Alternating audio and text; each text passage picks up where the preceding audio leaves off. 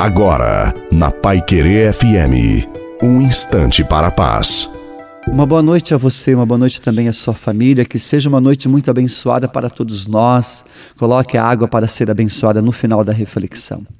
Diz o Senhor: Eis que estou à porta e bato. Talvez você se veja hoje como uma pessoa que menos merece o amor de Deus. Está angustiada, está desanimada, e o demônio quer dizer que você não tem mais jeito, que os seus problemas não serão resolvidos. Mas com Deus tem jeito.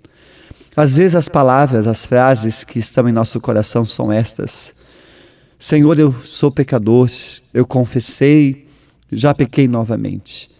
Os meus problemas não têm solução, a minha cruz está pesada demais. Mas Jesus está com você. Ele está na porta do teu coração e quer entrar. Os problemas da vida a correria do nosso dia a dia, as preocupações exageradas, faz isso com você mesmo. Você sofre, você se angustia e se preocupa demais.